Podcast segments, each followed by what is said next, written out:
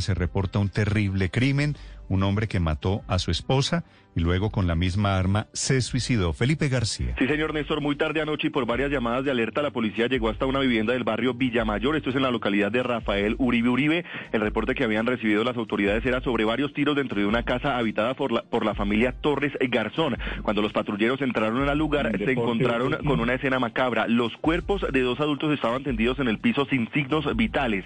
Uno de los cuerpos incluso tenía un arma de fuego en su mano. Resulta, y según cuentan Néstor, vecinos del sector, que un hombre el señor Carlos Torres, de 53 años, llegó hasta la casa, le hizo varios reclamos a la mujer que vivía con él, la señora Fabiola Garzón, de 52 años, al parecer por temas pasionales, sacó una pistola y la asesinó allí en el lugar. Luego de acabar con la vida de la mujer, este hombre con la misma pistola se quitó la vida dándose un tiro en la cabeza. Los cuerpos fueron trasladados a medicina legal y en este momento las autoridades adelantan la investigación. Lo que se llama en la crónica roja crimen pasional. Felipe